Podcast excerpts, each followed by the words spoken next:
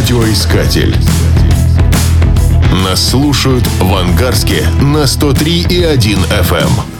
Может ли крупнейший центр нефтехимической промышленности одновременно быть самым чистым городом России? Может. Доказательством тому служит город Ангарск. Крупнейшая в азиатской части страны промзона протянулась вдоль берега Ангары на 30 километров.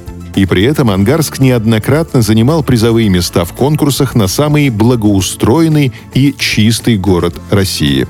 На въезде в город на Московском тракте стоит стелла «Ангарск. Город, рожденный победой».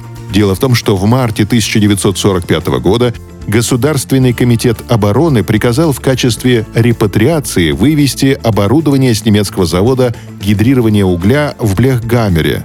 Для установки этого оборудования в Иркутской области построили поселок и комбинат по производству искусственного жидкого топлива. В 1948 году поселок превратился в город Ангарск. Кстати, имя города могло быть совсем иным. Поначалу его хотели назвать Басурмановкой. Почему? Солдаты-строители, которыми командовал офицер Николай Басурманов, его именем назвали место, где выкопали первые землянки. Любопытно, что во время строительства завода в котловане нашли бивни мамонта и стоянку древних людей. Археологи установили, что эти люди жили на берегу Ангары более 6 тысяч лет назад. Поскольку город очень молод, здесь не найдешь старины и древности. Тем не менее, в Ангарске есть что посмотреть. Гости города непременно обращают внимание на мозаичные панно, украшающие торцы пятиэтажек. Всего насчитывается 16 картин. Все они были созданы в советское время и отражают атмосферу той эпохи.